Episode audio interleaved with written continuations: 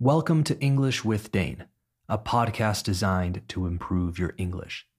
As always, I'm your host, Dane, and you can find me on Instagram and TikTok at English with Dane.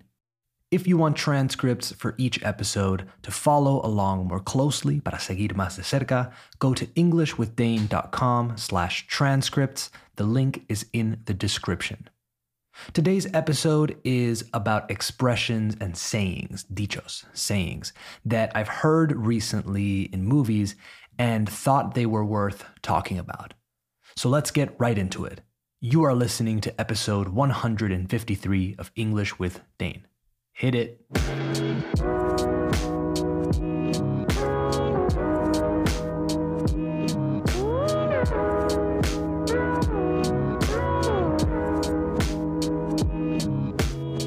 Okay, we have officially started the show, so let's start going through this list. I have seven expressions and sayings for you today, so let's get to it. The first one is scot free. Scot spelled S C O T. It was a miracle I wasn't killed. Well, you know that I didn't kill anybody else. The cops took me in for questioning, but they couldn't charge me. They had no proof I was even behind the wheel. Meanwhile, Brad did three months in jail for contempt because he wouldn't rat Donnie out. The result? I was scot free. Scot free, usually used with the phrasal verb to get away, means completely free of harm, de daño, completely free of harm or penalty. So you get away scot free. In this case, Leonardo DiCaprio's character in The Wolf of Wall Street just says, I was scot free. Let's listen again. The result? I was scot free. I was really curious about what scot meant, so I looked it up. Lo busqué en el diccionario. I looked it up. Apparently, scot was a type of tax a long time ago, un tipo de impuesto, in medieval times, to be precise. So if you avoided paying it, si evitabas pagarlo, if you avoided paying it, you were scot free. So libre de scot. So you didn't have to pay that tax or penalty. So that's where it comes from. Second on my list is to have a chip on your shoulder. I can't even talk to my own son. I know what the hell's wrong with him. Mm, he took his mother's death pretty hard, Carl. Kim, we all did. But he's the only one walking around with a chip on his shoulder.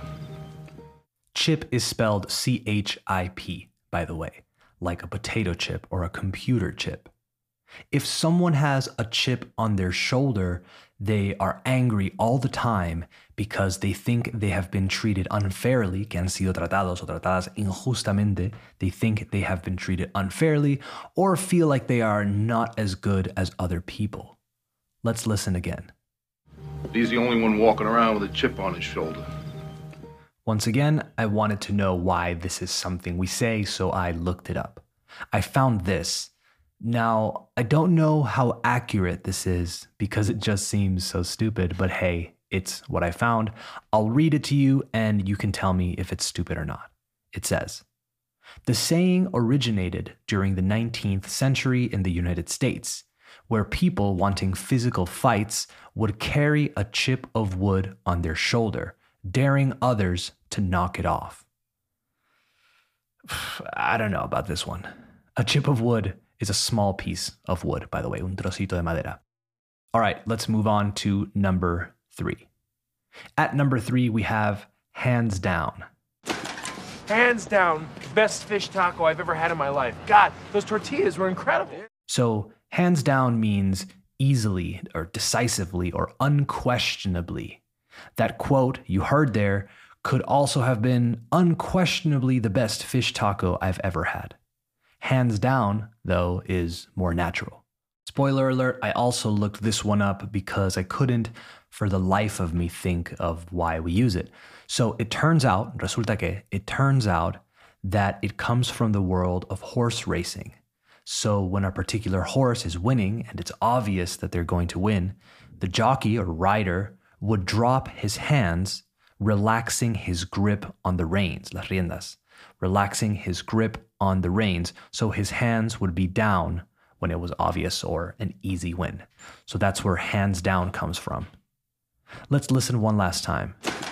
Hands down, best fish taco I've ever had in my life. I feel like this is a really easy one to throw into a conversation.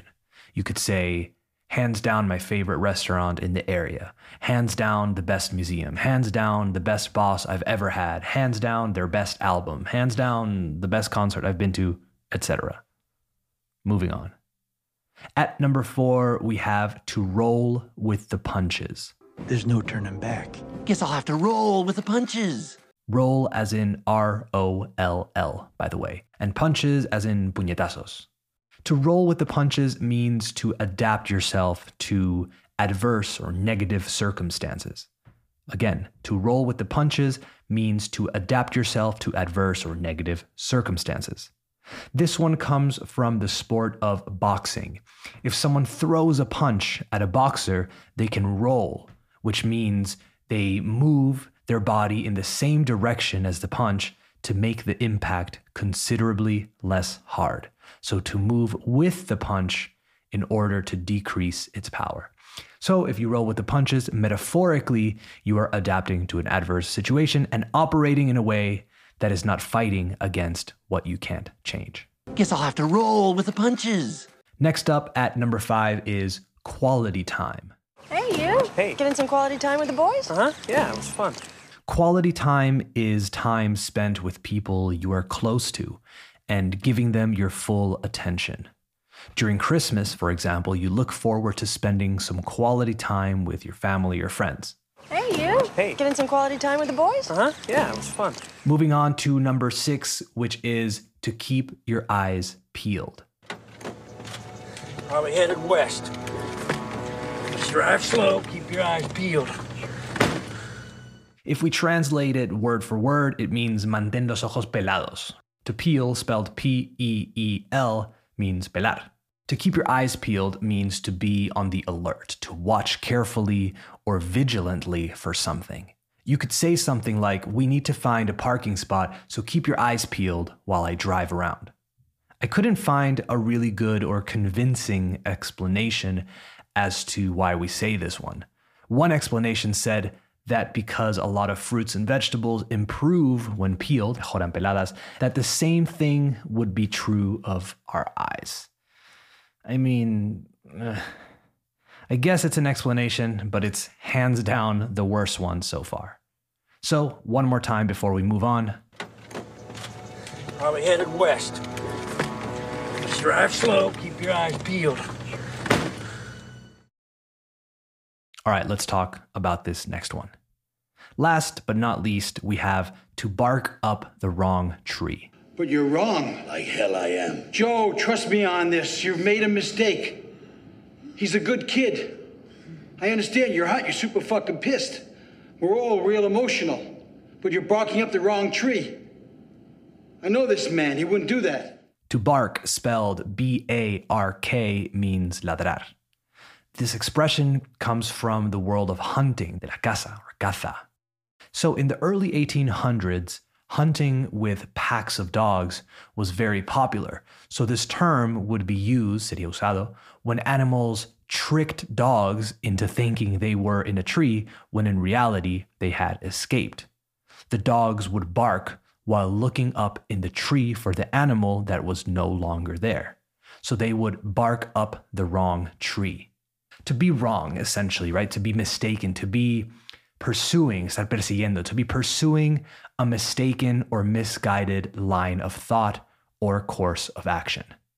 I really like this one because it's very visual. You can totally imagine the scenario. So, one more time before we go. We're all real emotional. But you're barking up the wrong tree. I know this man, he wouldn't do that. So, to recap all of them number one, scot free means completely free of harm, de daño, or penalty. The result?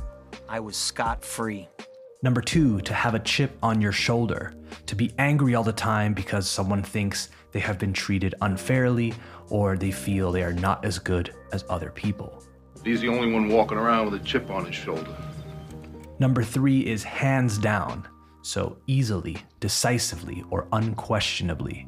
Hands down, best fish taco I've ever had in my life. Number four is to roll with the punches, so to adapt yourself to adverse or negative circumstances. There's no turning back. Guess I'll have to roll with the punches. Number five is quality time, time spent with people you are close to and giving them your full attention. Number five is quality time, time spent with people you are close to and giving them your full attention. Number six, to keep your eyes peeled, to watch carefully or vigilantly for something. Just drive slow, keep your eyes peeled. And number seven, to bark up the wrong tree, to be pursuing a mistaken or misguided line of thought or course of action. But you're barking up the wrong tree. All right, that's it for this episode of English with Dane. I hope you enjoyed it and I hope you learned something. If you made it this far, si llegaste hasta aquí, if you made it this far, please give English with Dane a five star rating on Spotify, Apple Podcasts, or wherever you listen. If you want transcripts for all future episodes so you don't miss a word, go to englishwithdane.com slash transcripts and sign up to the listener list. You'll receive full transcripts for new episodes on the same day as they come out. If you want past episode transcripts, you can get those there too. That's englishwithdane.com slash transcripts. All right, talk soon. Later.